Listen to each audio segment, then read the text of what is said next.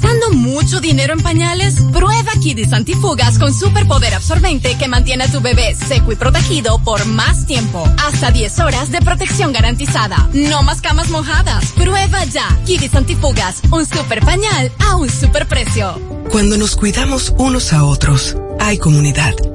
Donde hay comunidad, hay más oportunidades. Donde hay más oportunidades, se vive mejor. Por eso en Grupo Punta Cana trabajamos diariamente de la mano con nuestra comunidad, con proyectos que garantizan el acceso a salud y educación, promoviendo la cultura y el respeto por el medio ambiente, porque el verdadero desarrollo solo es posible cuando es para todos. Grupo Punta Cana con la comunidad. Descubre más en www.grupopuntacana.com.do.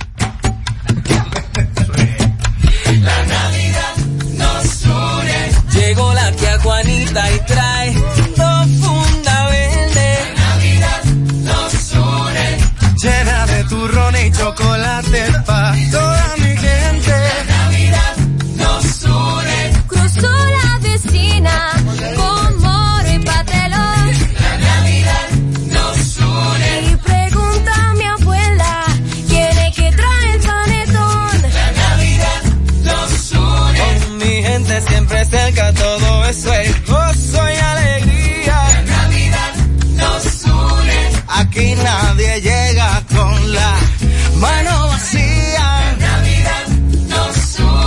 El horno ya huele a cerdito asado. La Navidad nos une. También mi primo trajo jamoncito glaseado. La Navidad nos une. Así son las navidades, sabores que no olvidamos. La Navidad nos une. Y por el nacional tú sabes que siempre pasamos.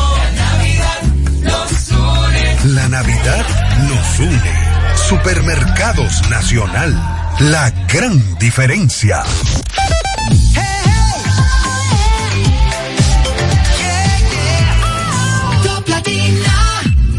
Desde ahora en Top Latina, las noticias, análisis, entrevistas, en un diálogo ameno y jovial, en No se diga más.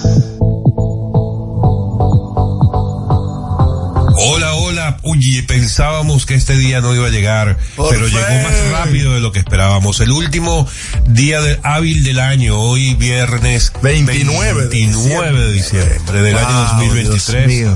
Amigos, a ustedes definitivamente hay que darles las gracias un día como hoy por acompañarnos siempre a través de Top Latina, aquí en No se diga más, todos los días de 7 a 9 de la mañana. Nos acompañan más que nuestros talentos. Es correcto. Porque siempre están temprano a las 7 y siempre Ah. se mantienen hasta las 9. Y agradecerles, Alex, que durante todo este año hayan afianzado la confianza en este programa, en este espacio, de las interacciones que hacen con nosotros cada vez que nos encuentran eh, en un espacio público, en un supermercado, en la calle.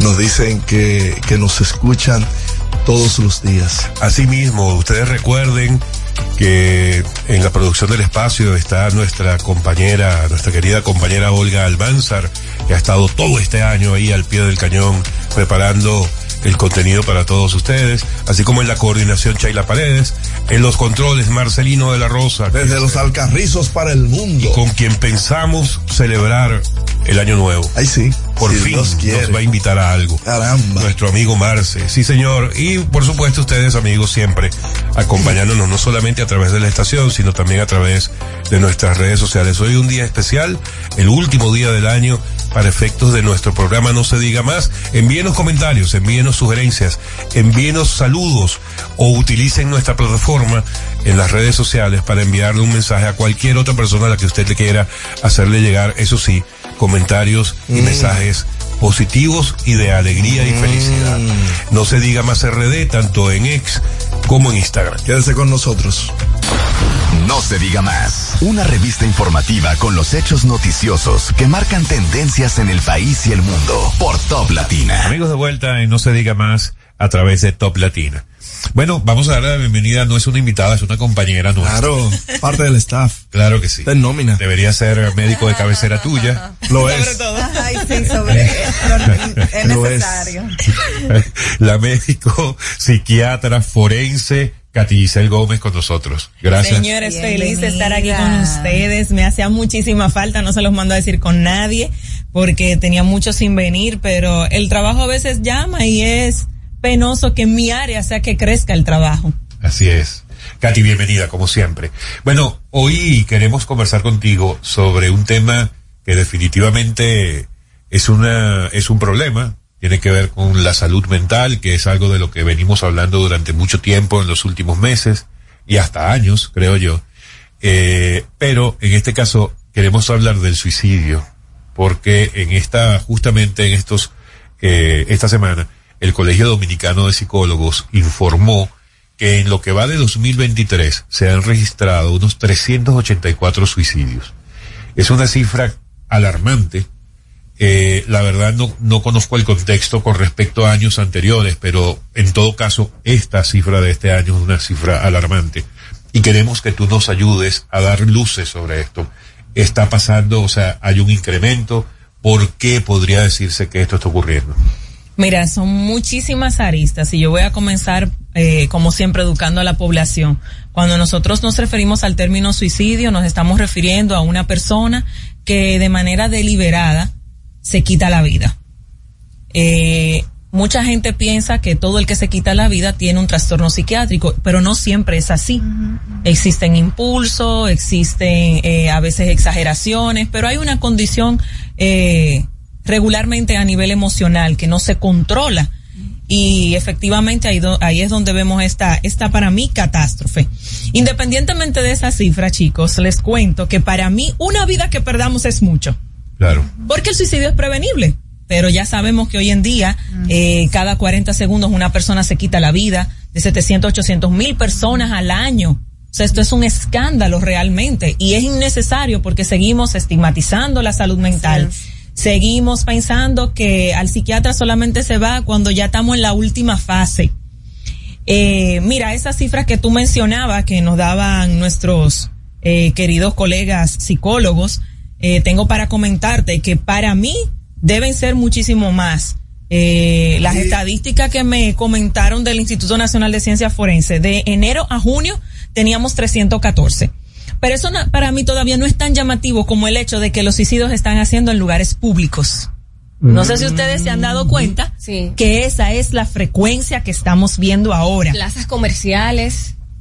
O sea, es, increíble. Entonces, ¿Qué ha cambiado en la parte del suicidio? ¿Qué nos están diciendo eh, las organizaciones que se encargan de, estudiar las masas a nivel mundial, como la Organización Mundial de la Salud, la Organización Panamericana de la Salud? Eh, hace años, desde antes que llegáramos al 2020, eh, se había venido trabajando eh, conforme a la prevención y que la cifra bajara y que esta no se convirtiera en la primera causa de discapacidad, en este caso la depresión, que es la que mayormente te lleva a suicidio, sin olvidar las demás patologías. Una persona con una psicosis puede quitarse la vida, puede estar oyendo voces, quítate la vida, quítate la vida. Pero dentro de las cosas que la Organización Mundial de la Salud ha enfatizado, sobre todo en la campaña de este año de que usó como eslogan no está solo, eh, es importante que nosotros podamos entender que le ha dado muy fuerte a los medios de comunicación. Mm. Dice que eso es uno de los factores que ha ayudado al incremento de quitarse la vida. Tiene lógica, eh, y cuando les digo que tiene lógica es porque... entonces. Porque no educamos, es amarillista.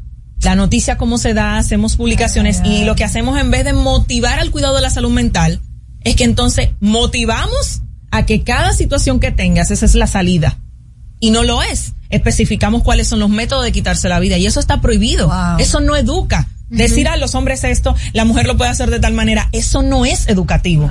Eso es incitatorio para que entonces esto se convierta en ese círculo vicioso que es lo que estamos viendo en la República Dominicana. Fíjense que en años anteriores veíamos que todos lo hacían de una forma. Sí, sí, Y poco tiempo después encontramos otra forma y todos seguían la misma metodología. Katy, y en Entonces, el caso de los menores de edad, que hemos visto también múltiples casos eh, en los últimos meses de menores que uno dice, Dios mío, pero qué, qué cosa tan grande podría haber estado pasando este niño, esta niña, para llegar a esto? ¿Cómo los padres no se dieron cuenta de señales tempranas? ¿Qué es lo que está pasando con ellos? Mira, los padres no pueden darse cuenta. En estos días creo que precisamente el Listing Diario lanzaba una noticia que yo decía, eso no es nuevo para nosotros, ni los psicólogos ni los psiquiatras, que decían que los padres no están siendo responsables a la hora de la crianza.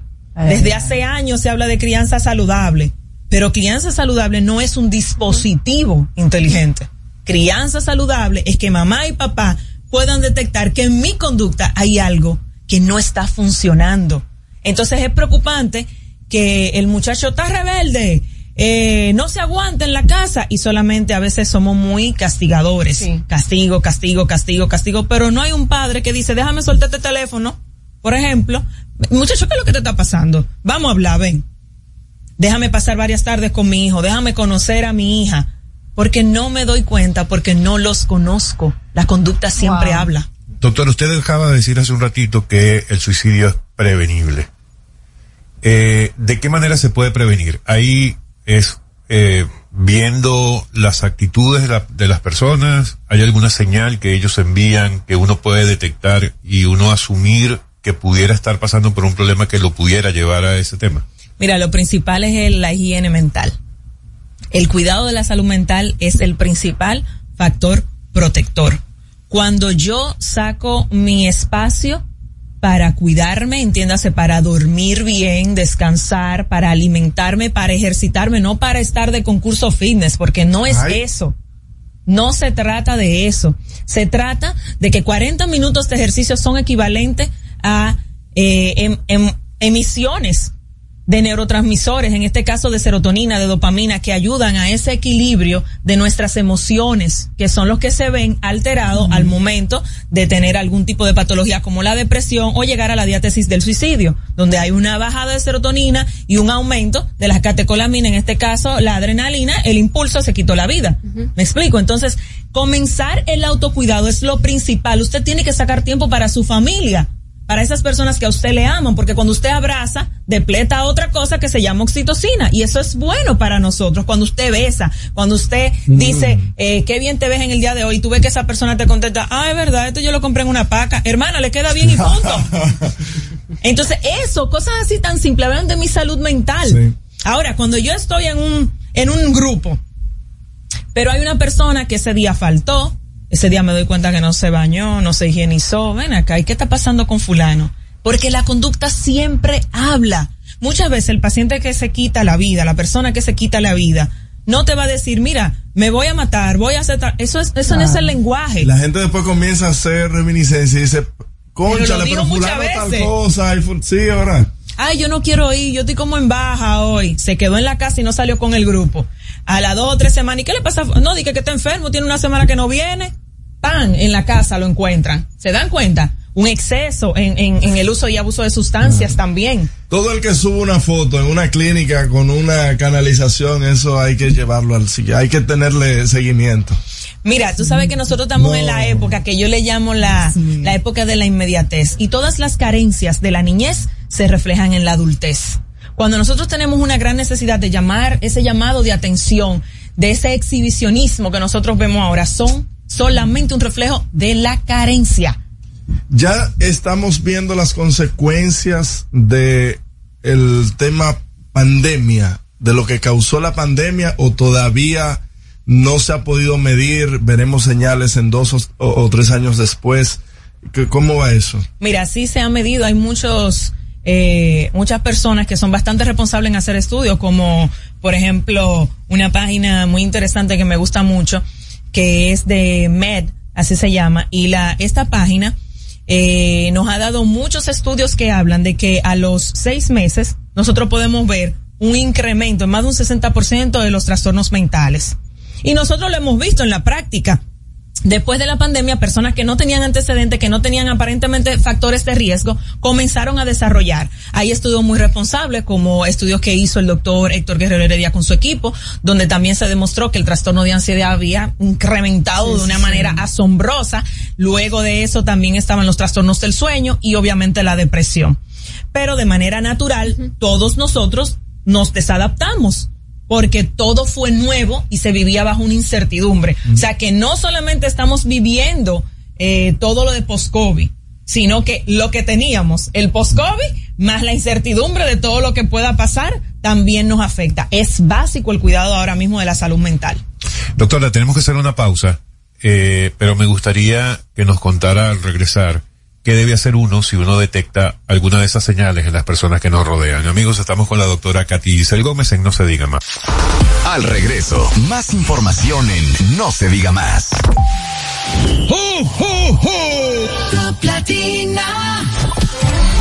¿Cómo celebramos la Navidad en República Dominicana? Aquí en el Seibo se goza la Navidad. Aquí hay aguinaldo en todos los barrios. La iglesia se encarga de eso. La música la ponen toda la noche los músicos durante todo el mes de diciembre. Así que si tú quieres, echa para acá para que disfrute la Navidad al estilo del Seibo. Y así celebramos la Navidad en República Dominicana. Este segmento fue presentado por Gobierno de la República Dominicana.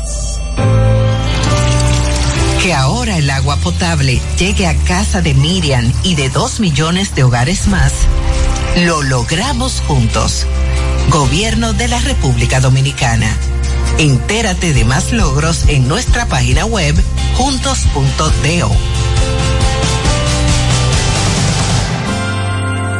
La Navidad es rica, más una noche buena se celebra en mi tierra. Navidad de adentro, la que viene del alma, solo se ve en Quisqueya. Presente todo el tiempo, presente en cada mesa de los dominicanos.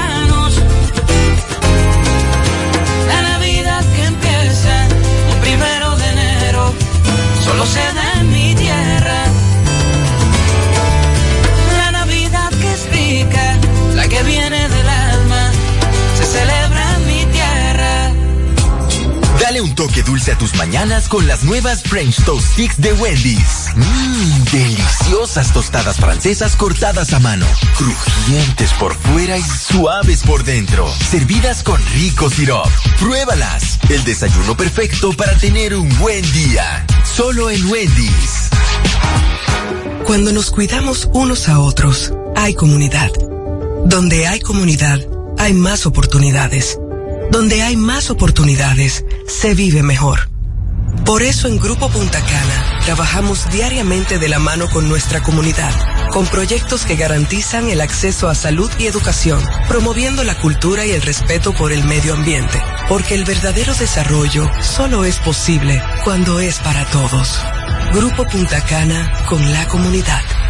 Descubre más en www.grupopuntacana.com.do.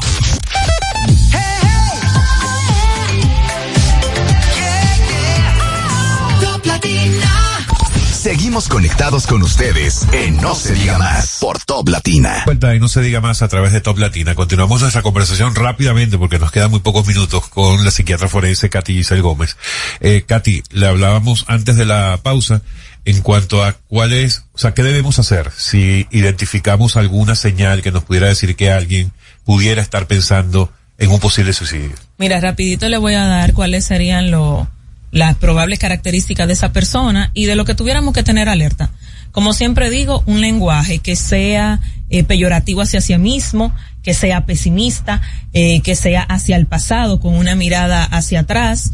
Eh, también puede dar indicio de tener alguna depresión o esas ideas que pudieran ser como incoherentes, irracionales, o esa rumiación, como nosotros le llamamos, de pensamientos, porque hay veces personas también que solamente tienen los pensamientos de muerte, y también eso es peligroso eh, y hay que prestarle atención. Personas impulsivas, todo eso es necesario. Ahora, si yo noto un cambio de conducta en una persona, lo principal es involucrarme. Cuando yo digo que me involucro, no es camina, mira, que yo te estoy viendo que tú estás mal, vamos para el psiquiatra, vamos para el psicólogo. No. Yo me siento afectado, no me he sentido bien, porque te estoy mirando como que algo nos está pasando. No se está pasando. Como si fuéramos los dos que tenemos el problema. Porque eso significa que te estás involucrando para la otra persona. Cuando nosotros le decimos a esa, a ese individuo, mira, es que tú estás mal. Yo estoy fuera. Es un ataque. Yo estoy fuera. Tú me estás volviendo a hacer lo mismo que yo me hago con mi enfermedad o con mi situación. Entonces, claro, hay libros y hay literatura que cuando una persona se va a quitar la vida, se la quita Hay un libro muy famoso en nuestro país, lo, nuestro, eh, Los 500 Locos, que realmente refiere casos que son y hay situaciones que tú no puedes controlar, pero todo lo que sea controlable podemos hacerlo, asistir a tiempo. Las situaciones de, de suicidio o de intento de suicidio la atiende un psiquiatra. Eso no se va con ir a hablar a una consulta. Eso es una emergencia. Es por lo único que yo salgo de mi casa a la hora que sea. Mira, se tomó, mira, pasó. Y yo arranco por ahí hacer la intervención primero farmacológica, muchas veces con la terapia electroconvulsiva, que también es parte del tratamiento. Excelente, hay que quitar todo eso tabú, que me electrocutaron y todo eso. No, eso es incluso mucho mejor que a veces los fármacos.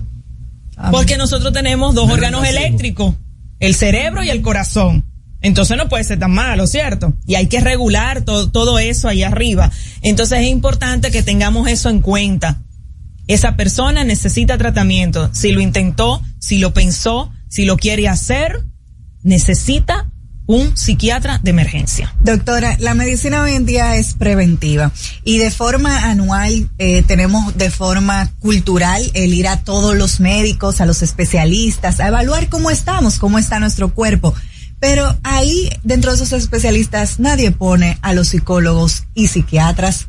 ¿Usted considera que anualmente las personas deben también hacer una evaluación de su mente? Cuando usted no controle una situación por la razón que sea y usted dejó hasta de dormir o esa noche usted no pudo, busque ayuda. No hay necesidad, porque precisamente por no manejar una situación el cerebro comienza a estresarse y usted comienza a ensimismarse, a crear su propio mundo y su propia película. Hay personas que hacen una movie uno, dos, tres y una cuarta por si acaso. Entonces, usted tiene que ir y eso es parte de nuestra rutina. La salud mental usted mismo no se puede diagnosticar, usted no lo identifica porque vivimos en negación. Exacto. Yo conozco personas, esto se estigmatiza tanto que una, una señora me dijo, yo prefiero que usted me diga cáncer a que usted me diga que yo tengo una ansiedad. Y yo me quedé en shock, cáncer. Qué fue. Y fueron como tres años trabajando con esa señora para poder ese pensamiento, esa distorsión, eliminarla y que pudiera aceptar su diagnóstico. Doctora, pero no debe haber suficientes psiquiatras acá eh, en República Dominicana. Esa es nuestra realidad. Tú sabes que te tengo unas cifras aquí. Por ejemplo, el, el conglomerado de los psiquiatras se encuentra en el Gran Santo Domingo. Y estamos hablando que si tenemos una población de más de 11 millones de personas, 194 psiquiatras en el Gran Santo Domingo. ¿Ustedes creen que de? Madre de No. Dios. Al norte 62, al sur tenemos 19 y en el este 14. Wow. O sea, Ay, somos muy pocos. Eh, yo sé que los psicólogos son más. Eh, y ya veo que están también bastante activos haciendo sus referimientos. Bueno, este paciente tiene una depresión o este está psicótico, necesita el psiquiatra. Eh, lo malo es que las personas siguen sin hacerle caso también a los psicólogos, porque van a los psicólogos y creen que en una consulta se resuelve un problema que usted arrastra desde que usted tiene 8, 9, 10 años. Entonces no entendemos que eso no funciona en la inmediatez, que esto es un proceso. Por eso yo critico a aquellas personas que para mí son algunos irresponsables, no todos, porque conozco muy buenos eh, en el coach. El coach se hizo para una cosa. Lamentablemente eso sigue siendo una pseudociencia. No llega todavía. No, eso es algo que está escrito. Eso es así. Y yo conozco muchos responsables. Mira, Yani Santaella, la adoro, es mi amiga que estudió psicología, se hizo psicóloga, dicho sea de paso. Un abrazo para ella allá en Punta Cana. Pero, por ejemplo, ella siempre fue una persona, decía, no, es que esto no me pertenece. Vete pon de fulano, ve pon de fulano. Ahora ella es psicóloga, pero ahora sabe también que no como psicóloga va a atender a alguien farmacológicamente. Entonces, pero así como ella es tan responsable, hay muchos que lo son de irresponsable. Y ese paciente te llega crónico a tu consulta y después que ya esa mente se fue para tú recuperarla y que vuelva a como ellos te dicen que yo quiero ser normal otra vez. Me preocupan los altos niveles de ansiedad que exhiben los jóvenes en las universidades. Usted lo ve, lo ve desde que se levantan con, con, con la chimenea esta, con, con El vape. con el, el vape, la chimenea. ¿Quién los compra? Esa es la pregunta que le duele a los padres cuando me dicen, no deja eso. ¿Quién lo compra? ¿Quién le da el ¿Quién le da el dinero? dinero? Entonces, quienes criamos somos los responsables de eso que tú estás hablando. Volvemos a la base, a la familia, y por eso es que dicen que nosotros volvemos al mismo cliché, que la familia, que la familia, pero ¿cuánto anuncio al día fuera de la política tú ves de promover la familia sana? No, no hay. Ah, no hay ni uno. Exacto. Ahora que se van a gastar no sé cuántos millones poniendo letreros y ensuciándonos la ciudad con todo el respeto que me puedan merecer, ¿por qué no lo gastamos en poner todos los letreros y decirle a la gente cómo cómo que tu hijo pague una consecuencia porque no lo hizo bien. Otro letrero que diga cómo yo puedo ser un buen padre, cuánto tiempo debería pasar en una cita con una con una hija, enseñarle a abrirle la puerta, llevarla al cine, llevarla a cenar, regalarle flores a mi hija. ¿Tú no lo ves? No. Entonces ya te respondí, ¿verdad? No me pongan a pelear, que muy Después que arrancó. Eh, doctora, entonces, ¿qué recomendación podemos dar a las familias eh, para alertas que, que podamos tener en caso de que tengamos algún miembro que esté atravesando una situación difícil? ¿Qué debemos hacer? ¿Cómo actuar? ¿Qué es lo que vamos a recomendar? Miren, señores, el suicidio es prevenible, las enfermedades psiquiátricas son tratables eh, no podemos prometer lo que solamente a lo mejor Dios puede hacer, no nosotros como seres humanos.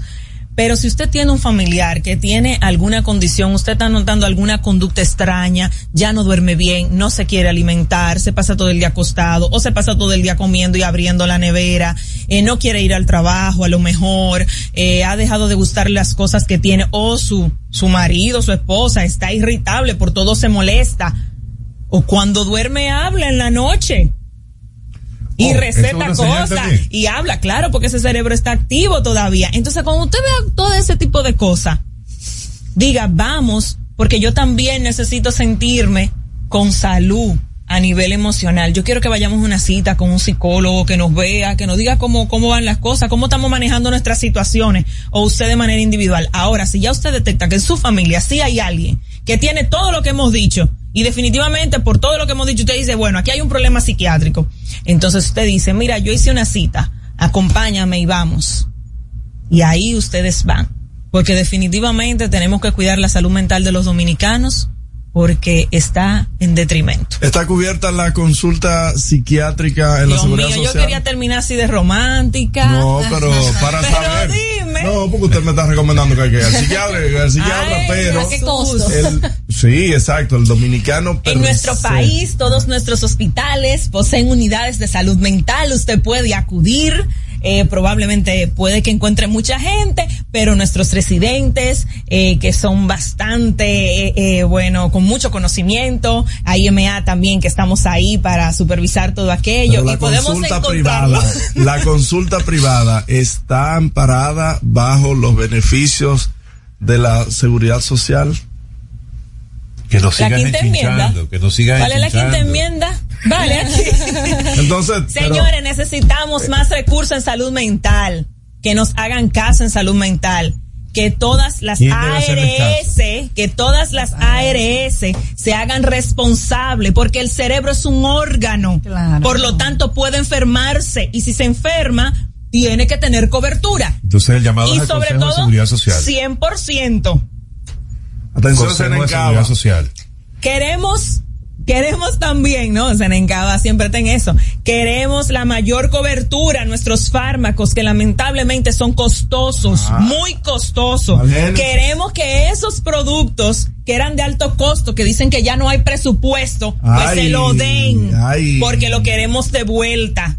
El médico no quiere hacer huelga, el médico quiere mejorar la calidad de los pacientes. Y nosotros no somos responsables de lo que tu ARS, a ti como paciente, no te quiere cubrir, pero estamos trabajando para eso diariamente. Bueno, no se diga más. Vamos para el edificio de al lado. Yo, la, yo la prefiero a usted romántica, doctora. ¿De qué sí? bueno, ha sido la doctora, la psiquiatra forense Katy Giselle Gómez. Muchísimas gracias por estar con nosotros. Como gracias a ustedes. no se diga más. Al regreso, más información en No se diga más. ¡Ho, ho, ho! Platina. Que ahora Randy y más de 100.000 dominicanos lleguen tranquilos y seguros a sus trabajos gracias al teleférico de los Alcarrizos, lo logramos juntos. Gobierno de la República Dominicana. Entérate de más logros en nuestra página web, juntos.do. Navidad es rica, más una noche buena se celebra en mi tierra. La Navidad de adentro, la que viene del alma, solo se ve en Quisqueya. Presente todo el tiempo, presente en cada mesa de los dominicanos.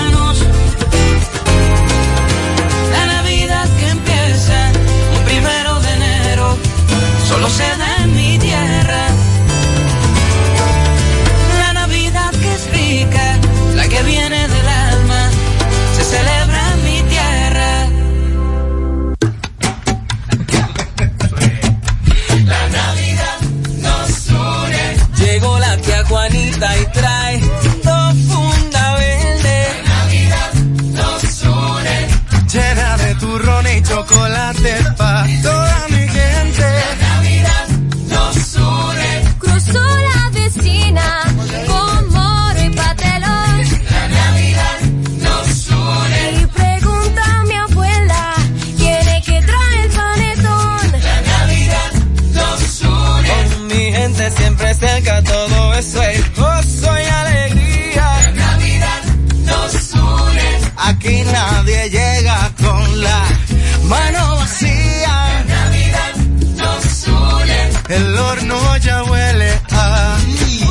cerdito asado. La Navidad nos une. También mi primo trajo jamoncito glaseado. La Navidad nos une. Así son las navidades, sabores que no olvidamos. La Navidad nos une. Y por el nacional tú sabes que siempre pasamos. La Navidad nos une. La Navidad nos une. Supermercados Nacional. La gran diferencia. ¿Gastando mucho dinero en pañales? Prueba Kidis Antifugas con superpoder absorbente que mantiene a tu bebé seco y protegido por más tiempo. Hasta 10 horas de protección garantizada. No más camas mojadas. Prueba ya. Kidis Antifugas, un super pañal a un super precio. Top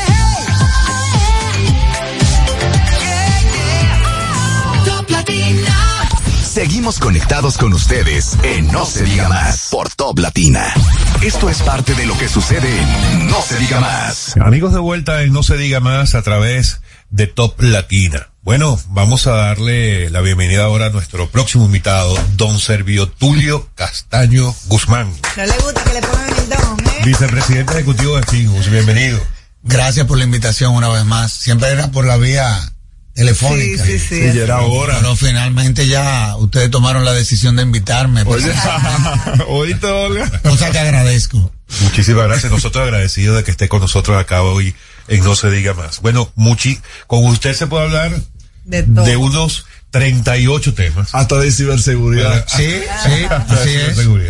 Porque estoy en la mesa de seguridad también. Tú, yo- sí, sí, Ah, sí, sí. Pero el tema que está en palestra, y le voy a tomar la palabra antes de que hable, porque después no me deja hablar, Sergio Tulio, es la selección de los miembros del Tribunal Constitucional que está en la palestra. Ya se dio por lo menos una primera reunión exploratoria de ve- verificar las normativas que sigue, cuáles son las perspectivas que usted tiene eh, referente a la escogencia de estos personajes. Bueno.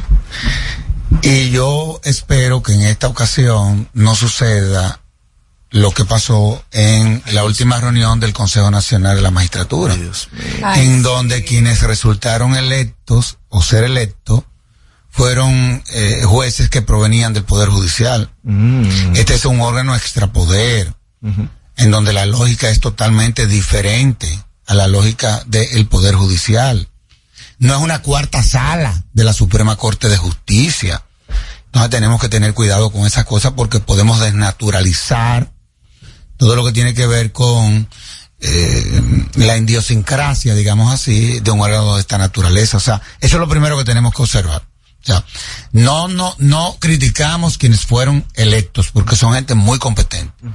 Lo que sí estamos observando es que en esta ocasión sería bueno que se tome en cuenta la academia, que se tomen en cuenta las universidades en donde tenemos cientos de eh, abogados que se han especializado en esa materia. Sergio Tulio, pero permítame que lo interrumpa allí, porque estamos en un momento, en una época en la que todo el mundo pareciera ser sensible, susceptible, tenemos como una piel demasiado delgadita en cuanto al tema político, ¿no? No, que ya van a tratar de meter a un político en el Tribunal Constitucional, eso no se puede, que nadie del PRM Eso se puede perfectamente, ¿Por, porque ¿Por qué mejor alguien que no venga del sistema judicial? Bueno, porque en el Tribunal Constitucional lo que predomina es eh, todo lo que tiene que ver con la ideología, todo lo que tiene que ver con eh, derechos fundamentales, que sí se toman en cuenta eh, eh, los jueces del Poder Judicial. Pero un Tribunal Constitucional, eh, tú tienes que deslindarlo del Poder Judicial lo más que se pueda, porque a fin de cuentas las decisiones del Poder Judicial son revisables en el Tribunal Constitucional. Entonces, son todas estas cosas que hay que tomar en cuenta. Y lo digo eh, primero porque yo no estoy aspirando a ser eh, juez del Tribunal Constitucional y segundo porque la FINU se ha venido relacionando con todos los tribunales constitucionales del mundo. Entonces, inclusive, cuando este tribunal se instaló, a la FINUS le correspondió eh, viajar con los jueces electos a la Corte Constitucional de Colombia, a la Cuarta Sala Constitucional de Costa Rica, al Tribunal Constitucional del Perú, al Tribunal Constitucional de España, a la Suprema Corte de Justicia de los Estados Unidos, que es el Tribunal Constitucional de los Estados Unidos, entre otros, por ese vínculo que históricamente ha tenido eh, la institución con instituciones de esa naturaleza. Tú hablabas de la política. Ese es un órgano político. es la parte política de la justicia. Es más, el actual presidente del Tribunal Constitucional venía de un partido político. Y bueno, fue senador, de hecho. Claro, y ministro, y embajador, y 60 mil cosas. Diputado. O sea, ahí sí, lo que tú tienes que tener en cuenta, sobre todo en la presidencia, es que quien llegue ahí tiene que tener, ser una persona que tenga una visión de Estado. No de partido. no de Estado, o sea, de Estado. Que tenga un amplio conocimiento de la política y eh, que en fin sepa cuál es, es su rol en un órgano de esa naturaleza. Fíjense que hemos tenido muchos problemas con órganos cuya composición son menos. Cámara de cuentas, a veces en la Junta Central Electoral. Afortunadamente en esta Junta no hay problema, pero en los órganos colegiados, tú construir un consenso no es fácil. Imagínate tú, en el Tribunal Constitucional son 13 los jueces. Y para tú dar una decisión, tiene que contar con el voto de nueve de sus miembros. O sea, eso no es fácil. O sea, tú ser presidente de un tribunal constitucional, tú tienes que ser un verdadero líder a lo interno del órgano. Y obviamente tú tener inteligencia emocional. O sea, como tres nada más posible que pueden llegar ahí. Por no, no te creas, hay muchísima gente que pueden llegar ahí y que tienen, tienen, ¿qué te digo? El, tienen todas las condiciones como para poder eh, dirigir un órgano de esa naturaleza. Pero reitero, es importante la currícula, eso es importante. Pero es más relevante en las condiciones personales de quien ocupe esa posición, en honor a la verdad. Servio, tomando en cuenta, es el primer, eh, eh, esta es nuestra primera gestión, básicamente. Los primeros jueces, ¿cómo pasaron con buenas notas? Sí. ¿Qué faltó? ¿Qué se pudiera, qué pudieran implementar los nuevos que entrarían? Pero vamos a dejar eso para después de la pausa, Servio Tulio. Por supuesto. Y así lo va pensando mejor. Estamos en No se diga más a través de Top Latina. Amigos de vuelta en No se diga más a través de Top Latina. Máximo, habías dejado una pregunta antes de la pausa. Sí. ¿Con qué nota pasaron los actuales incumbentes del tribunal? Sobresaliente. Sobresaliente, evidentemente que sí, porque a fin de cuentas nosotros no teníamos un órgano de esta naturaleza. Y es a partir de la constitución del 2010, en donde se crea el Tribunal Constitucional, afortunadamente, fue una propuesta de la Fundación. ¿Ahí? Fue una propuesta de la Fundación. Ahorita Leonel y Miguel Vargas. En donde se crea, el, no, ellos en principio no lo querían. Por eso. Ahí jugó un rol pero después se Estelar Radamés Jiménez, que era el entonces Procurador General de la República. Eh, que fue el, el, el, que impulsó, porque lo que se quería en un principio o lo que se había propuesto era una sala dentro de la Suprema Corte de Justicia. Y eso en otros países ha traído muchos problemas. Porque una sala dentro de la Suprema Corte de Justicia revisándole las decisiones a las demás salas, eso genera unos celos que ustedes no se pueden imaginar. Porque a fin de cuentas es doblarle el pulso a otra de las salas. Y no, evidentemente, de que, oye, déjame, decirle algo, el Tribunal Constitucional de la República Dominicana está entre los 10 tribunales constitucionales más emblemáticos del mundo, a la altura de la Corte Constitucional de Colombia, del Tribunal Constitucional Alemán, que es el más emblemático, de la Corte Constitucional de Corea del Sur. O sea, nosotros estamos batiendo. Entonces, esa es la responsabilidad que van a tener los que entren nuevos porque oigan qué es lo que pasa en esta ocasión. Fíjense que solamente de 13 van a entrar 5. Porque es cada tres años. Son electos por nueve años.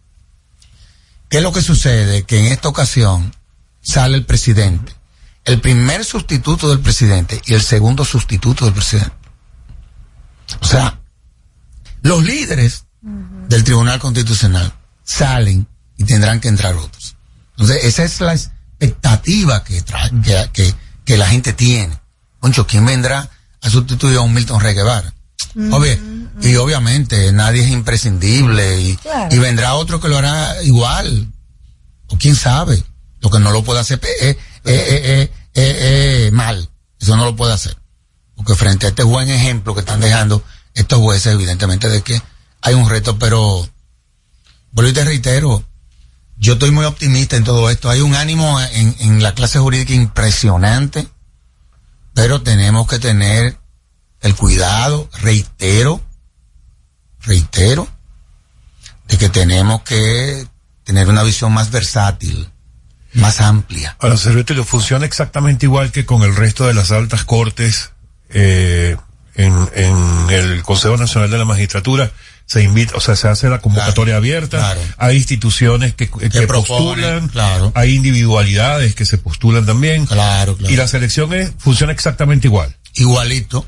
Se, se, se, se, analiza todo lo que ha sido su hoja de vida, eh, todo lo que ha sido, por ejemplo, en esta ocasión, su comportamiento, eh, todo lo que es su acervo jurídico, evidentemente de que sí, debe de manejar el derecho público, en principio, eh, en principio, yo voy, yo voy más allá, yo creo que en el Tribunal Constitucional puede estar perfectamente un penalista, por ejemplo, porque hay cosas propias del derecho penal que llegan al tribunal, o un buen civilista, yo tengo esa visión, o un buen administrativista, no tiene que ser necesariamente un constitucionalista, yo creo que eso es lo que sobra en el Tribunal Constitucional, es una persona que es real y efectivamente, y vuelvo, vuelvo y te digo, va a ser público, yo lo que no quisiera es que eso se convierta como en un examen de tesis, porque eso, eso no tiene sentido. Comienzan a hacerle una serie de preguntas que a veces da la impresión de que bu- buscan las más difíciles para como ver. para y yo creo que eso no es necesario honestamente hablando. A fin de cuentas ya el tribunal con- yo creo que ahí está todo escrito. El tribunal ha dado casi siete mil sentencias. Ha opinado de todo. Y acuérdense que este es un órgano en donde así como en el poder judicial lo importante es la norma Aquí la relevancia del Tribunal Constitucional es la jurisprudencia. Eso es lo que predomina ahí, la jurisprudencia. Y esa gente han opinado de todo. De todo. Yo creo que, yo no creo que exista un tema que no haya llegado al Tribunal Constitucional. Y las decisiones están ahí. Entonces, no pongan a esta gente. Y lo comienzan a examinar y a hacerle preguntas muchas veces que no tienen respuesta. Porque el derecho es así. El derecho es tú interpretar. Es como la norma. Por eso se dicen los tribunales. ¿No? No somete a esa gente a eso. Honestamente hablando se lo digo. Chequea lo que es su hoja. Hazle cuatro preguntas y se acabó. Pero lo paran ahí a veces. Oye, y tú dices, pero es en serio esto. Por lo menos ya no está Jan Alain allí. Pero Ay, ese es otro Dios tema. Eh, Servio Tulio, mi intención no es ponerlo... Eso no va a volver a pasar jamás en este país. Ay. Tú puedes estar seguro. Esperemos. No, no, no. Eso, es un capítulo que no eso, se olvida ese capítulo, se- ese capítulo tú puedes estar seguro que se cerró. Mi intención no es ponerlo en problemas con esta pregunta. Se la pidió. ¿Cuál es tu pregunta? Eh, mm, No usted, puede mencionar ese nombre. Cualquier pregunta que venga, Sergio Tulio. Mil- Milton Rey Solo- Guevara. Contesta solo en presencia de tu abogado. Fíjense, la pregunta es la siguiente. El Tribunal Constitucional en el año 2010, eh, la inclusión del Tribunal Constitucional en la Constitución del 2010 parte de una propuesta de Finjus. Sí, la- Milton Rey Guevara viene de Finjus. Sí. ¿Por qué Servio Tulio Castaños empieza la entrevista de hoy advirtiendo que no le interesa llegar al Tribunal Constitucional? No, porque... Eh, a mí me parece un buen nombre. pero venga, no, no, no, no, no, no, no. Porque Finjo también ha opinado sobre todos los temas. Además de poder tener en no se diga más a, a, a, un próximo magistrado o presidente del Tribunal Constitucional. Yo prefiero venir a no se diga más lo que yo soy. honestamente. Pero ¿por qué no asumir el reto, por ejemplo?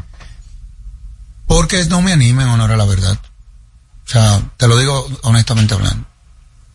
O sea, como que dentro de lo que yo he querido ser en la vida, como que en mi agenda no está ser juez de ningún tribunal. Honestamente no lo digo. Y hay gente que le molesta que yo diga eso. Pero es la verdad, yo no puedo hablar mentira. Yo sería el primer sorprendido si me veo en el TC, yo mismo. O sea, no sé. Que me gusta el derecho constitucional, que soy administrativista, sí, me gusta todo eso. Pero eso es un, eso es un sacrificio muy grande. Sergio, tú le, hay otras cosas también. Que yo como que no estoy por, No está dispuesto a pagar, ¿verdad? Hay no está en mi agenda, honestamente hablando. Ojalá que uno de mis hermanos se anime. Que saben de eso también. Saben de eso. Yo tengo un hermano que la gente no conoce. Un jurista impresionante. Ustedes son como 25. No, somos seis. somos seis. Pero, pero de los seis, cinco somos. Pero de los seis, cinco somos abogados. Wow. Lo que pasa es que solamente dos nos hemos dedicado a la vida pública. Pero hay uno. Fui director de la Escuela de Derecho de la Pocamaima como por 14 años. Que es el que desde el punto de vista del acervo jurídico, es como que, el que a mí como que más me gusta. No, no era la verdad. O sea, Julio César es eh, un filósofo del derecho. Yo tengo una, una visión más sociológica y los tres tenemos, eh, eh, somos de escuela diferentes. Julio César es de la escuela española, Julio Miguel, que es del, al que me estoy refiriendo, es de la escuela francesa, pero yo soy anglosajón. Entonces, wow. son, son, son, son reuniones interesantes porque la lógica y la forma de cómo interpretar la norma es totalmente diferente en cada uno. ¿Y qué hablan ustedes los domingos cuando se reúnen? Ay, Dios mío, no me diga que hablan del país porque... Hablamos de todo. Ajá, yo me imagino que sí.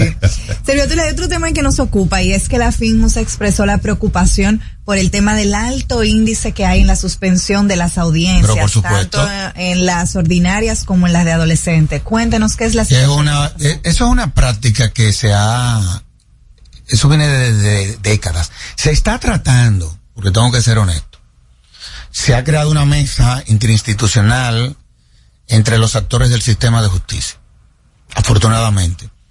Pero más de las dos terceras partes de las audiencias se reenvían, o por falta de notificación, que es la primera causa. Ya se ha corregido mucho el tema de los traslados, tengo que ser honesto, pero el 70% de las audiencias se reenvían. Eso es un acto de crueldad. Claro que sí. Eso es un acto de crueldad. Entonces, a, aparte de que ningún Estado tiene derecho a, a, que su sistema de justicia opere de esa naturaleza. Incluyendo el caso de José Ramón Peralta, por ejemplo. Bueno, ese es un caso que hay que analizar.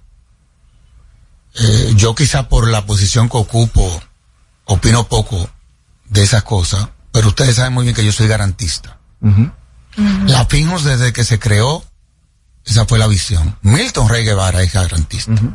que fue el primer vicepresidente ejecutivo de la FINJOS y nosotros no estamos de acuerdo que, que para que tú tengas que hacer una investigación, claro. tú tienes que meter preso a una gente. Yo no estoy de acuerdo con eso. Por más que me lo expliquen, yo no, y por más que me critiquen, le deseo suerte y que le vaya bien. Pero eso no es justo. O sea, eso no es justo. Y no es responsabilidad del Ministerio Público. Yo fui Ministerio Público. Yo fui Procurador General adjunto. Y, a y soy miembro de la Escuela Nacional del Ministerio Público y soy miembro del Consejo Nacional de la Defensa Pública, del Consejo Consultivo del Poder Judicial y del Consejo que le está dando seguimiento a la reforma de la policía. Es decir, estoy dentro de, de, del sistema de justicia. Código de vestimenta, porque yo entiendo que cada... Posible que para tú investigar a una gente es como si impreso no hay proceso. Uh -huh. Yo no estoy de acuerdo con eso. Aquí hay casos en donde inclusive gente que ha durado uno, dos, tres, cuatro años preso, uh -huh. Después la declaran inocente. Sí, sí, sí. Yo te admito que a un violador, a un claro. asesino en serie, Eso no. Otra cosa. Aquí los procesos que se le siguió a los banqueros, toda esa gente estaban en su casa y a todito lo condenaron. ¿Y cuál es el problema? Entonces nosotros tenemos que tener cuidado con eso. Hay una mediatización de la justicia. Sí, claro que sí. Pero es que el juez, y vuelvo y te reitero, no, no es el Ministerio Público el responsable de eso. Porque por la naturaleza el Ministerio Público siempre va a solicitar la prisión preventiva. Esa es su naturaleza. Tú pero no presiona eso a los jueces. Pero es que los jueces son los que lo conceden. no pueden sentirse Entonces, si un juez. el juez va al restaurante, el juez tiene hijos pero, en el colegio. pero entonces, si eso a él lo va a intimidar, que deje eso. Exacto. No tiene capacidad para ser juez. Yo voy al restaurante también. Así. Y mira lo que estoy diciendo. No, pero no. Un Estado no se puede manejar de esa forma. Así no. Entonces, eso, eso es algo que a la gente eso tiene una morbosidad. Eso le agrada Vamos a estar claros. Y fíjense que yo no estoy hablando de ningún caso en específico. Yo estoy hablando del sistema. Y hay gente que probablemente me esté escuchando a mí y me esté diciendo de todo. Ese es su problema. El tema es que en un Estado social y democrático donde de, de derecho, en donde el centro son las personas, eso es inconcebible. Por más que a mí me lo expliquen. Y si esto lo tenemos que enseñar desde la primaria, entonces pongámonos en eso. Wow. Y eso tú sabes quiénes, a quiénes es que le duele. Cuando a una familia le sucede. Así es. Porque mientras a ti no te suceda eso, la mayoría está de acuerdo con eso. Pero cuando a ti, hasta, hasta, que a ti no te metan preso un primo, un hermano que puede caer preso, porque esa es la diversidad.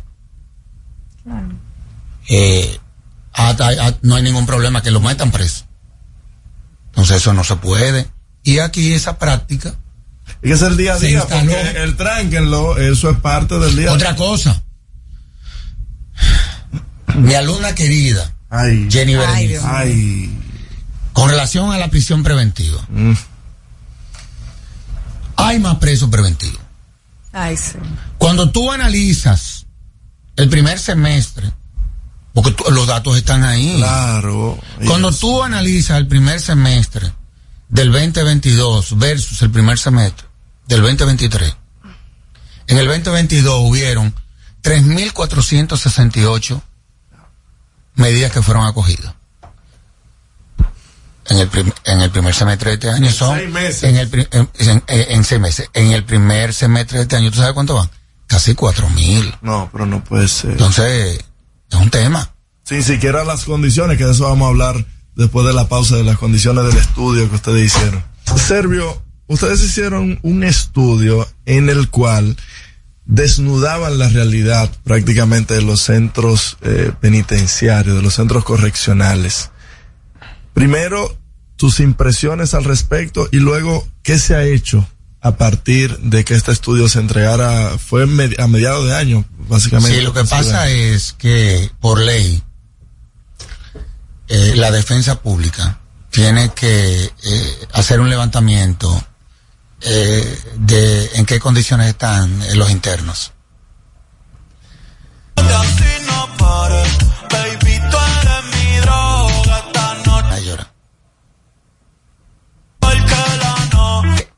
Tú no condenas a una gente a, que no tenga sanitario, a que no se no reciba servicios de salud, a, eso no es que tú la condenas. Tú la condenas a, de una u otra forma, a privarla de su libertad, única y exclusivamente, pero el Estado no tiene derecho a situaciones eh, pueden imaginar. O sea, gente enferma de SIDA de hepatitis, de la hepatitis, esquizofrénicos, enfermos mentales. Ustedes no se pueden imaginar en las condiciones. Ustedes no se lo pueden imaginar.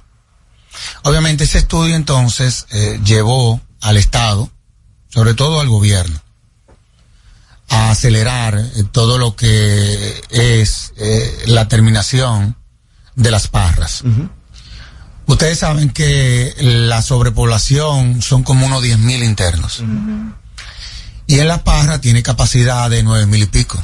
Solamente con la inauguración o terminación de ese recinto penitenciario se resuelve parte del problema. Y el de San Juan también, que está Claro, y ya, ya se está trabajando en ella. Ustedes saben que por una cuestión eh, legal, esas eh, edificaciones estaban siendo objeto de una auditoría. Cuando hicimos el estudio, tuvimos una reunión con el presidente. Y si la, la auditoría no la han hecho, porque no la hagan. Y punto y se acabó. Es una locura. Lo que no se puede es dejar que esos, esas edificaciones se sigan deteriorando, para que ustedes tengan una idea. Eso va a costar dos mil millones de pesos más que si se hubiesen terminado en el 2020. Porque la verdad fue que se inauguraron sin haber estado terminado. Pero eso lo que le quedaban eran tres o cuatro meses para que lo concluyeran. Entonces yo creo que ese sería un buen paso. Aparte de que nosotros hicimos un acuerdo con el Infotep, Procuraduría General de la República, el Infotep y la FINJOS, en donde para el viernes de esta semana en Moca vamos a graduar cuatro mil internos. Porque entendíamos que personas que no manejaban ningún oficio técnico, no sabíamos lo que iban a hacer cuando salieran de los recintos penitenciarios. Y ya van a tener que hacer, inclusive hasta podrán emplearlo. Hay un programa mm, en donde se le van a ofertar algunas plazas desde el mismo estado. Público privado. Eso está muy bien. Público. En donde se le van a ofertar algunas eh, plazas, por ejemplo, en las escuelas, que generalmente se necesitan electricistas, se necesitan personas plomeros, ese tipo de cosas. Bueno, esa gente probablemente tengan ya empleo antes de que salgan de, de, cumplir la, la Servio Tulio, yendo más, y eso eh, digno de reconocer y de verdad que felicitaciones por eso que va a ocurrir el viernes. Ahora bien, ese tema del, del, del sistema penitenciario, de las cárceles eh, que describí ahora, es algo que yo en lo personal voy a empezar a creer que eso es lo que le conviene a los gobiernos de todos nuestros países. ¿Por qué? Porque eso ocurre aquí, ha ocurrido históricamente. En todo, Ocurre en Colombia, ocurre en Venezuela, ocurre en Ecuador, en todos lados. Entonces, ¿por qué? Es una cultura. ¿Y por qué no se resuelve en Pero ningún es una lugar cultura, del mundo? es una cultura, no, es una cultura de América Latina. O sea, es una cultura. Y eso que tú dices es verdad. Tú te vas a cualquier recinto penitenciario y bueno, son muy pocos los países los que han dado el salto. Pero lo cierto es que el Estado no se da cuenta de que cuando tú, a una persona que habiéndose separado de la sociedad, tú entonces lo privas de libertad en unas condiciones en donde lo menos que podrá suceder es que tú crees las condiciones para que él vuelva a reinsertarse. Y entonces, ¿qué ha traído como consecuencia esta práctica? Y los datos están ahí. Así es. Que en el nuevo modelo, porque nosotros tenemos un sistema bipolar. Nosotros tenemos el nuevo modelo y el modelo tradicional. Nosotros tenemos 22 recintos penitenciarios que entran dentro del nuevo modelo y 19, pero es donde está el mayor número de internos que son el viejo modelo. ¿Qué sucede? Que cuando tú haces los estudios de reincidencia, oigan esto, ¿eh? en el nuevo modelo no te sobrepasa de un 6%. En el viejo modelo sobrepasa el 66%. Wow. Wow. Entonces, si los datos están ahí, ¿por oye, es que yo no entiendo. Porque las políticas públicas, señores, se construyen es sobre la base de los números. O sea, como tú, tú no puedes diseñar una política pública si tú no tienes en El- cuenta los estudios. Claro. Por ejemplo, y lo tengo que decir, en esta administración, y yo no soy del PRM, pero lo tengo que reconocer, en esta administración, en cuanto a lo que tiene que ver con el tema de la seguridad, que es uno de los temas que más les preocupa a la ciudadanía, esta es la administración que más estudio ha hecho. Hasta tal punto de que la FINJOS, para que ustedes tengan una idea, y yo hablo poco de eso, la FINJOS es la que hace los estudios de victimización a nivel nacional. O sea, el ministro de Interior y la Mesa de Seguridad eligió una institución de la sociedad civil independiente para que no se dijera que los datos que se recogían el gobierno lo maquillaba. ¿Qué pasa? Nosotros hemos contratado verdaderos expertos y hemos hecho 27 estudios. Señora, yo me refiero a la victimización. ¿Qué es eso? Eso es, y no se corresponde muchas veces con los datos que da el gobierno, porque el gobierno da los datos que recogen las instituciones. Pero no todo lo que pasa en el país llega al Poder Judicial. O sea, no todas las personas que son atracadas Sí, sí, sí. van a la policía. Eso es así. Entonces, hay una, hay un, hay una diferencia abismal Eso es así. de lo que dice el Estado, que está bien, porque es lo que tiene que hacer, es lo que se, con- se construye desde el Estado, versus lo que pasa desde la sociedad. Entonces, ese es el trabajo que hacemos nosotros. ¿Y qué muestran esos, esos estudios? Las situaciones, por ejemplo, de atraco. Pero para que de, de cada 10 atracos, uno o dos llegan a la La policía. denuncia. Eso es así. La gente no le interesa. Pero es por lo Ahora, que ¿qué- representa también tú darle seguimiento a un Claro, proceso entonces, como tú este. tienes un equilibrio ya ahí, sociedad y Estado, para tú entonces tener una visión holística, digámoslo así. Y se está tomando en cuenta Sí, sí. ambos. Sí, sí. Y otra cosa es que estamos también evaluando desde la sociedad qué, por ejemplo, opina el ciudadano de la DNCD, de la policía. Y tú te encuentras con que en los barrios que están intervenidos, la gente confía más en la policía que en lo que no están inter- intervenidos. O por ejemplo, la DNCD. La DC DCN de- de- DNCD a veces no te crea que saca buena nota. Por la forma en como la DNCD actúa. Que no es que diga que sea agresiva. A fin de cuentas contra el crimen organizado, Es complicado, y yo lo entiendo. Pero tú te encuentras, por ejemplo, la policía turística saca de las mejores notas. Una cosa impresionante. El trato es como diferente. Entonces tú te das cuenta ahí de que es posible, y ya se está trabajando con la policía, tú formar policías que tengan una relación de armonía con la ciudadanía.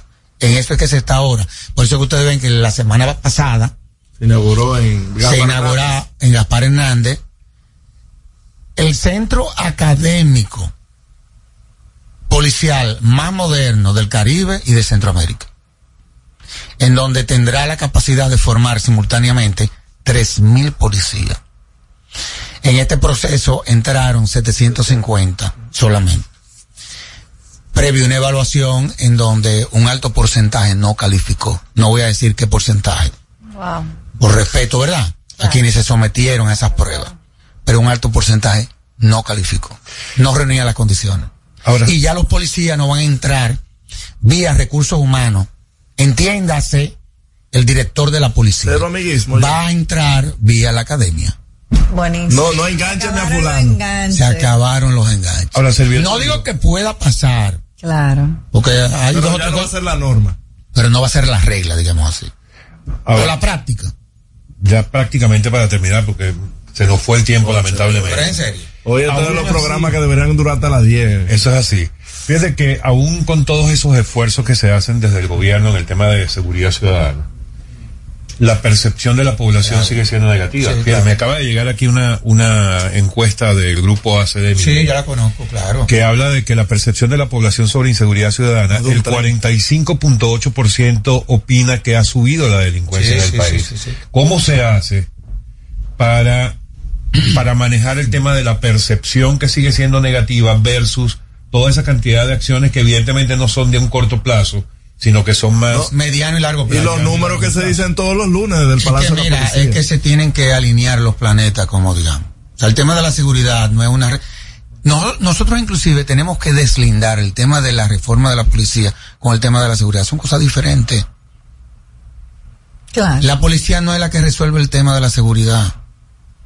Por ejemplo, la violencia intrafamiliar, ¿qué tiene que ver la policía en eso? O un asesinato. No es la Sí, es un es una de las herramientas que puede contribuir a prevenir. Son cosas diferentes. Pero esos estudios que son muy buenos, eso es bueno que toda esta, esto se haya transparentado también. Claro. Porque esto siempre fue así. Esto siempre fue así. Lo que pasa es que ahora con el tema de las redes, se exacerba más. Con el, y, y las estadísticas se han transparentado. Yo le voy a decir una cosa a usted. Si tú te buscas el estudio también, el, el estudio di, dice también que la criminalidad, criminalidad, es decir, los crímenes bajaron. Sí, sí, sí. Así es. O sea, de un diez y tanto que había, anda por un 10.9 la criminalidad, para la inseguridad. Y yo creo que eso se debe, entre otras cosas, a que todo se ha transparentado, a las redes, pero tengo la percepción de que eso siempre fue así. En mi familia, a mi hija la atracaron. Wow. Y entrando. Hay una familia en este país que no la hayan atracado. Varias veces. Eso es así. Varias veces. Varias veces. Esa es la realidad. Y nadie puede salir a la calle hablando por el teléfono. Vamos por buen camino, No. vamos, vamos por buen camino, vamos por mal camino. Yo creo que estamos en el camino. Porque a fin de cuentas, y yo quise involucrar en esto y, y hice muchísimos esfuerzos a los partidos políticos, porque este es un tema que nos afecta a todos. O sea, el tema de la inseguridad no afecta al PRM solamente, afecta al PLD, afecta a la familia del PRD, afecta a la familia de la Fuerza del Pueblo. Claro o sea, es un tema de todo el mundo. Así Y no podemos jugar al fracaso de una política desde el Estado que vaya dirigida al tema de la seguridad. Y el plan Giuliani que lo ponga en función. No, de por Dios, eso no. Gracias, servo tuyo. Gracias. No se diga más. Lunes a viernes, 7 a 9 de la mañana. Por Top Latina.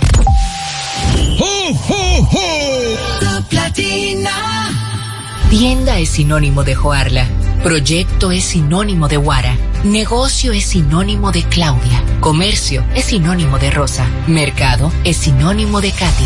Emprende se escribe con tu nombre. Mujer que crea su futuro. Descubre un espacio lleno de beneficios para acompañarte desde la idea inicial hasta la apertura y desarrollo de tu negocio a través de capacitaciones y mentorías. Tú también puedes ser parte de Emprende Mujer. Popular. A tu lado siempre. Tenemos una tierra buena, fértil, con frutos que hacen que un país pequeño se vea gigante. Esa tierra la trabajamos, porque como país tenemos una meta, producir orgullo. No hay país pequeño si sus frutos lo hacen grande. Ferquido, crece lo mejor de aquí. Patrocinador oficial de Creso, creando sueños olímpicos. ¿Cómo celebramos la Navidad en República Dominicana? En Santiago, la Navidad es una de las épocas más esperadas del año. Se activan los puestos de ventas tradicionales de Puerco en Puya, en Bellavista, debajo del puente de los hermanos Patiños. La decoración de los barrios para el concurso Decora tu barrio ya es una tradición. Hay que ganarse esos cheritos. El día 25 uno se lo dedica a compartir con los niños en familia y no se puede quedar las mañanitas y los aguinaldos. Eso es lo mejor. Vengan a celebrar la Navidad con nosotros aquí en Santiago. Y así celebramos la Navidad en República Dominicana. Este segmento fue presentado por Gobierno de la República Dominicana. Que ahora Randy y más de 100.000 dominicanos lleguen tranquilos y seguros a sus trabajos gracias al teleférico de los Alcarrizos, lo logramos juntos. Gobierno de la República Dominicana. Entérate de más logros en nuestra página web, juntos.do. Dale un toque dulce a tus mañanas con las nuevas French Toast Sticks de Wendy's. Mmm, deliciosas tostadas francesas cortadas a mano, crujientes por fuera y suaves por dentro, servidas con rico sirop. Pruébalas, el desayuno perfecto para tener un buen día. Solo en Wendy's. Compro hoy, compro mañana, Jumbo me da mi 20 pa'l fin de semana. Y que piense que el 20 no volvía, volvió pa' Jumbo, mi gente, ¡qué alegría! En diciembre te devolvemos un bono del 20% en miles de artículos de lunes a viernes para que los uses los fines de semana de diciembre y del 2 al 6 de enero. Lo bueno se repite y en Navidad Jumbo es lo El Ministerio de Industria y Comercio y MIPIMES, en alianza con diversas instituciones públicas y privadas, presenta el evento digital más completo del Caribe, Encadena.do, la primera feria virtual de encadenamiento productivo que se celebrará los días 17, 18 y 19 de enero del 2024. Regístrate gratis hoy mismo en www.encadena.do. Farmacia Medicar GBC es la farmacia de todos los dominicanos con un 20% de descuento en las compras en las farmacias, 20% de descuento también en las compras que realizas a través de nuestra aplicación que puedes descargar en Google Play o en Apple Store como Medicar GBC. Gracias por preferirnos y hacernos la farmacia de todos los dominicanos. No se diga más por Top Latina 101.7 FM. Señores, estamos de vuelta en su programa No se diga más. Gracias por el honor y el placer de su compañía. Y entramos ya a la segunda hora de programa y tenemos con nosotros un invitado super archi mega extra hiper ultra macro rete contra mega especial.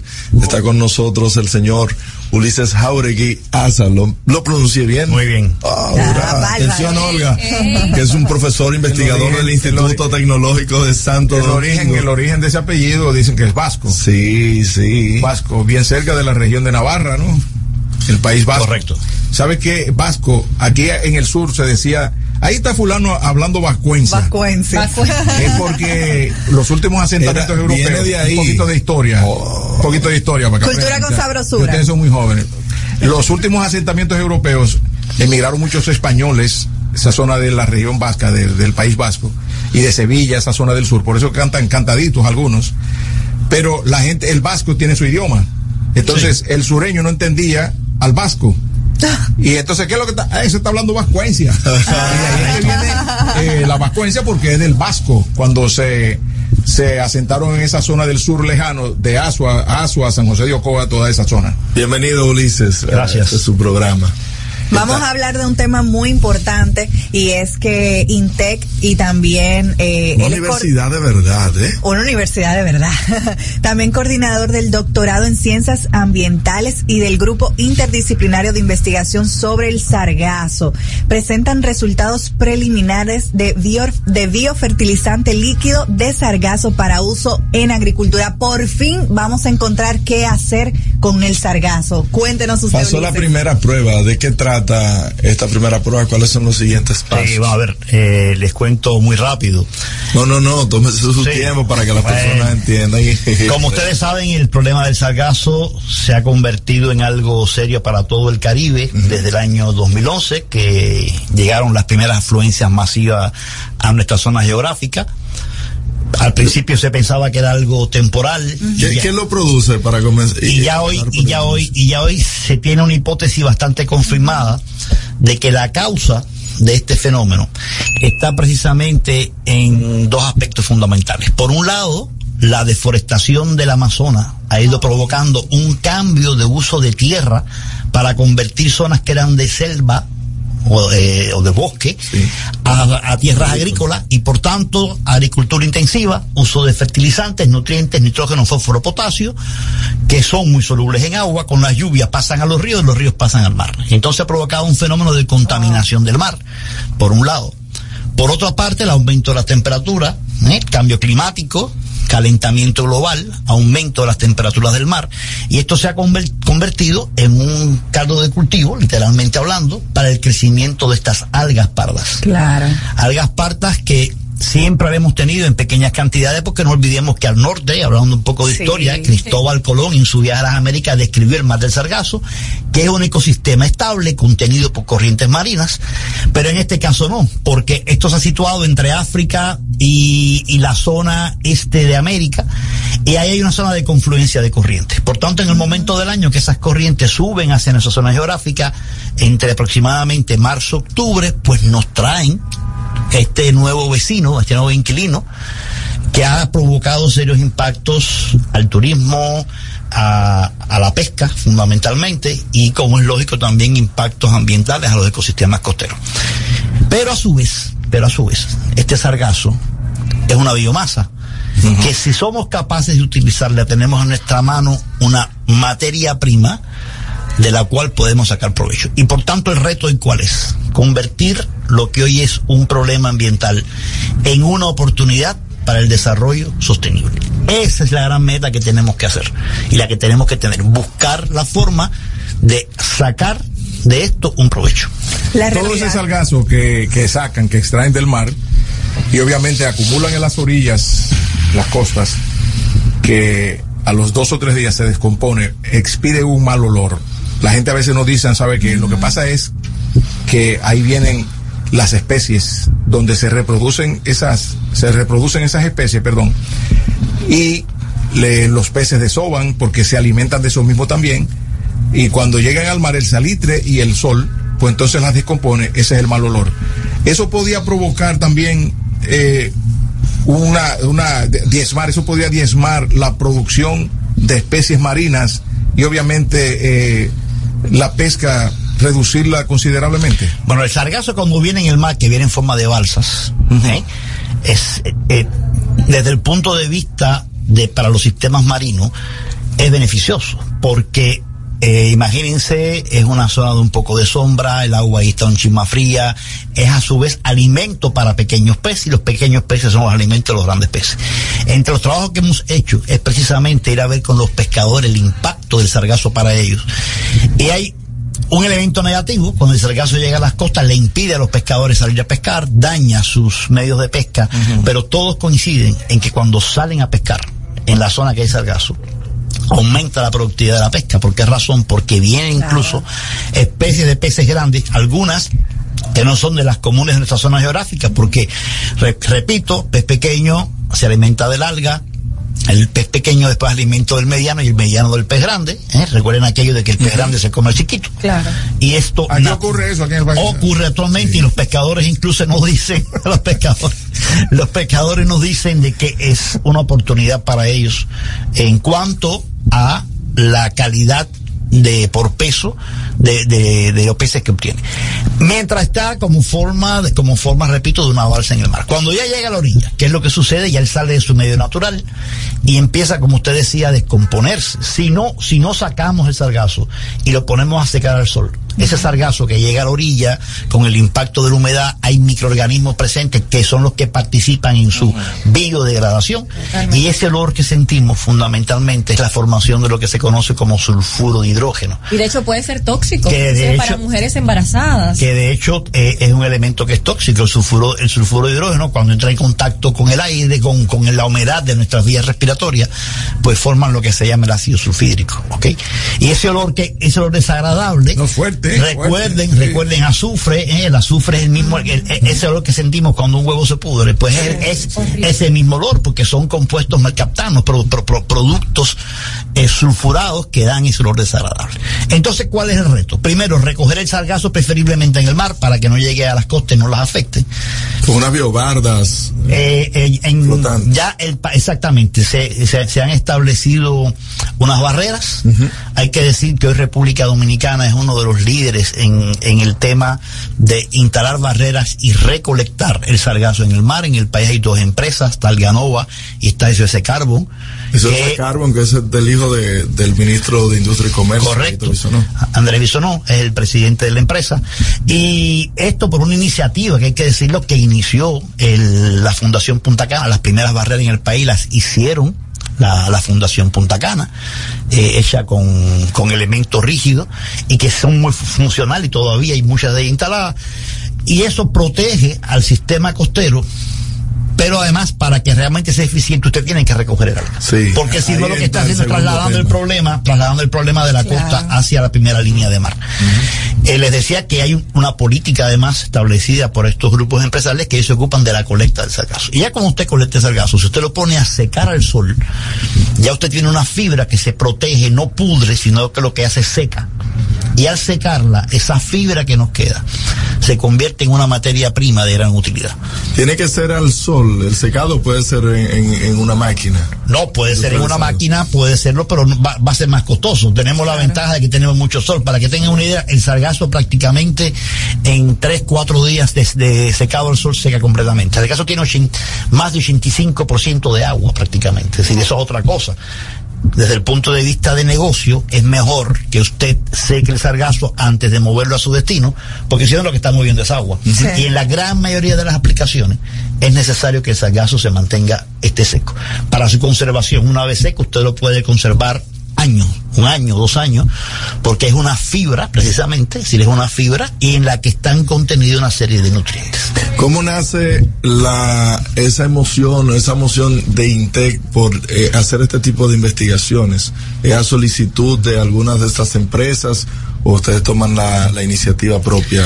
Realmente las investigaciones que se han iniciado en el país han tenido dos fuentes de motivación. Primero, la propia industria turística que estaba obligada a resolver el problema para que nuestras playas sigan siendo eh, un destino eh, importante de turismo y, y ahí salió la idea de buscar una primera solución.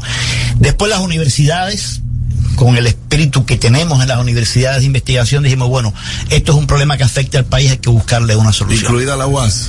Incluida la UAS. Hoy, hoy hay un, en- el 26 de enero de este año se creó un grupo interuniversitario de investigaciones del Sargazo, que lo conforman ocho universidades. Wow, mira qué interesante. INTEC, UAS, UNAPEC, UNIBE, UFEC, UNFU, ISA de Santiago de los Caballeros y la Pucamaima. Entonces, estas ocho universidades nos hemos unido con qué objetivo? Con el objetivo de no duplicar esfuerzos, de aprovechar los recursos que tenemos en el país, que no son todos los que quizás tenga un país del primer mundo desarrollado, pero enfocarnos para potenciar las investigaciones y las aplicaciones de Sargazo. INTEC ya desde el año 2016 trabajó en su primer proyecto de Sargazo, proyecto que dirigió el doctor Omar Paino, financiado por Fondosit, para obtener a partir de Sargazo carbono activado. Esa es la primera, el primera Ahí aplicación. está el dinero. Ahí, exactamente. Y ahí hemos estado trabajando en el tema carbono activado desde el año 2016 hasta la actualidad. Todavía seguimos trabajando. Y tenemos un proyecto ahora en colaboración con la Universidad eh, de las Antillas de Guadalupe y otro proyecto con el Instituto de Investigaciones Aplicadas de Rouen en Francia. Hay otros usos que se le pueden dar al sargazo que también están en investigación y de esto vamos a hablar luego de la pausa. No se muevan, seguimos en No se diga más. Al regreso, más información en No se diga más. Top Latina. Que ahora Leonardo y 60 mil dominicanos más tengan su título de propiedad, lo logramos juntos. Gobierno de la República Dominicana. Entérate de más logros en nuestra página web, juntos.do.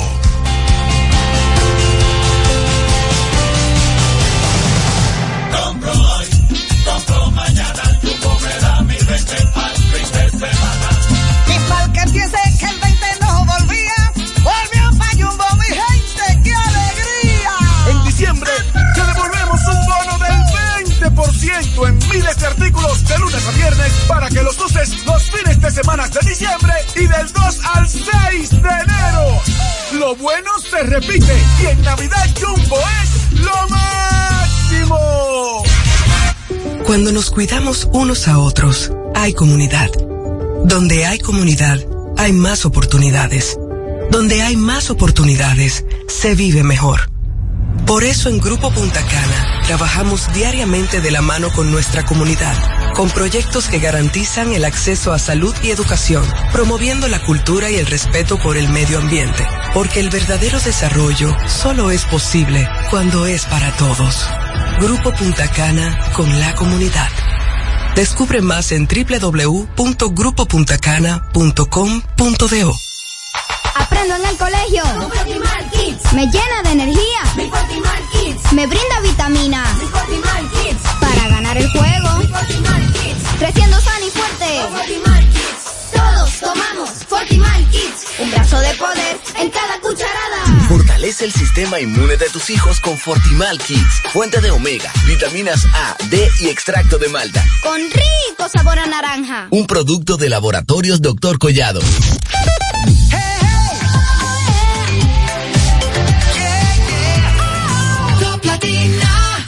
Seguimos conectados con ustedes en No Se Diga Más por Top Latina. Señor Ulises, ¿cuál, cuál es, pa- para ver cuál es el problema de, de raíz? El sargazo viene a nuestras costas. Nosotros vivimos esencialmente y prácticamente nuestra punta de lanza es el turismo.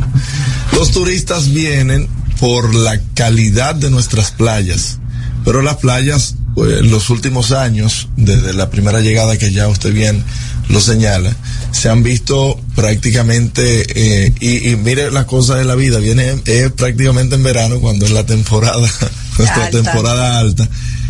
Y de aquí viene la gran problemática de que hay meses del año en que no tenemos playas prácticamente. Eh, muchos hoteles han tomado la iniciativa de recoger el, el sargazo, pero igual las playas no, no quedan igual.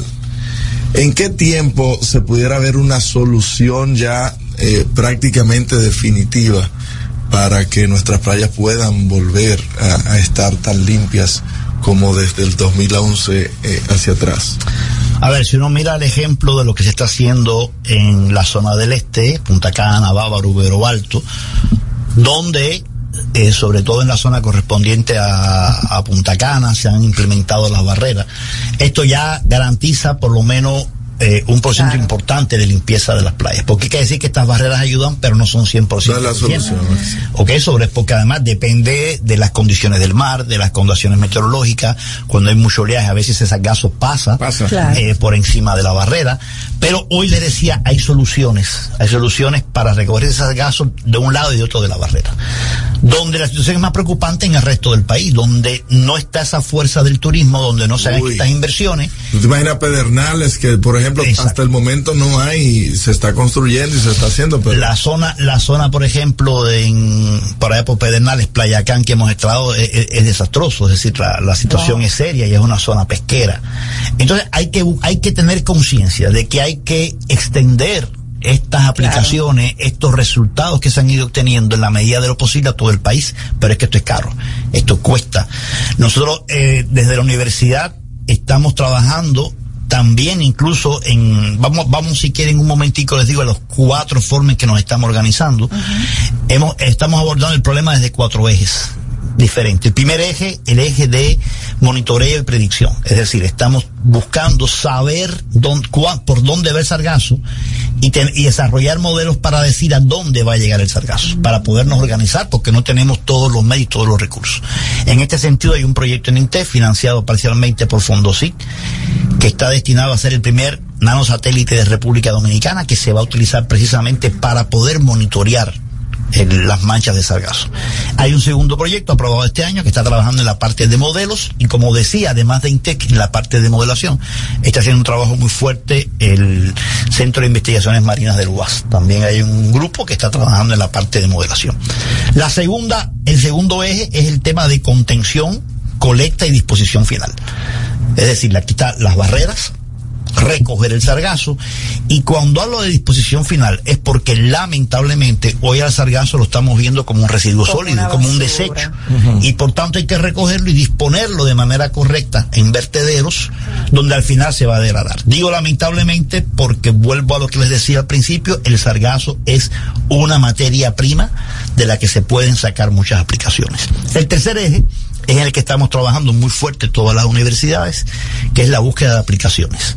¿Cuáles aplicaciones? Primero en agricultura, como fertilizante o alimentación animal. y librarnos también de la exportación de fertilizantes de, Que de- bastante caro le está saliendo al gobierno. Correcto, porque además estamos hablando de un fertilizante que es orgánico. Es decir, que desde el